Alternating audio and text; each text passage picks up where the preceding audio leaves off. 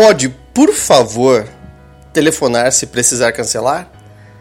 Exatamente. Uma pequena pergunta fez toda a diferença no movimento de engajamento. No podcast de hoje, eu quero te ajudar a engajar pessoas. De repente, trazer comprometimento para sua equipe, seja uma equipe de colaboradores, vendedores, funcionários, seja para os seus filhos, seja para o seu esposo ou esposa, seja para qualquer membro da família. Como que você pode, através de perguntas simples, gerar engajamento, comprometimento, fazer com que as pessoas estejam com você. Para quem não me conhece, eu sou Roberto Oliveira, sou especialista em programação neurolinguística, arte de ler a mente subjetiva, especialista em linguagem hipnótica, a maneira eficaz de se fazer uma comunicação coração-coração, mente-mente. E no trabalho de hoje eu quero te ajudar a gerar engajamento. Esse trabalho ele se baseia quando o sociólogo Anthony Greenwald e alguns colegas dele experimentaram a técnica nas eleições de 2020 nos Estados Unidos.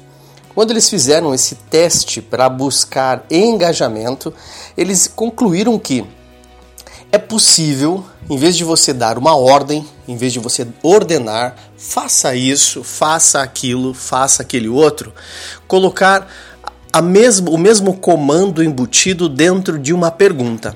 Vamos dar um exemplo como seria isso no ambiente familiar. Em vez de eu sair para trabalhar e dizer para o meu filho, eu quero que você é, lave a louça, você usar um comando como você pode lavar a louça para mim antes de eu chegar em casa?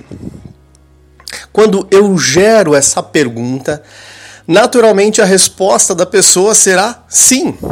E quando essa pessoa, consciente ou inconscientemente, se compromete em dizer, dizendo sim, a probabilidade ou a porcentagem de que isso aconteça se torna muito maior.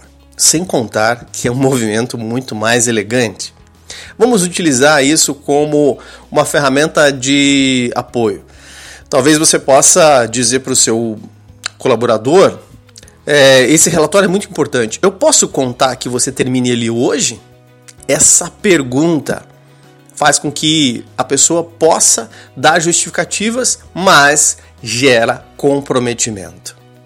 O simples fato de eu colocar comandos em forma de perguntas, você pode usar firmeza, você pode usar todos os comandos da liderança, as posturas corporais, mas usando dentro de um comando verbal utilizando a pergunta gera um fantástico nível de comprometimento.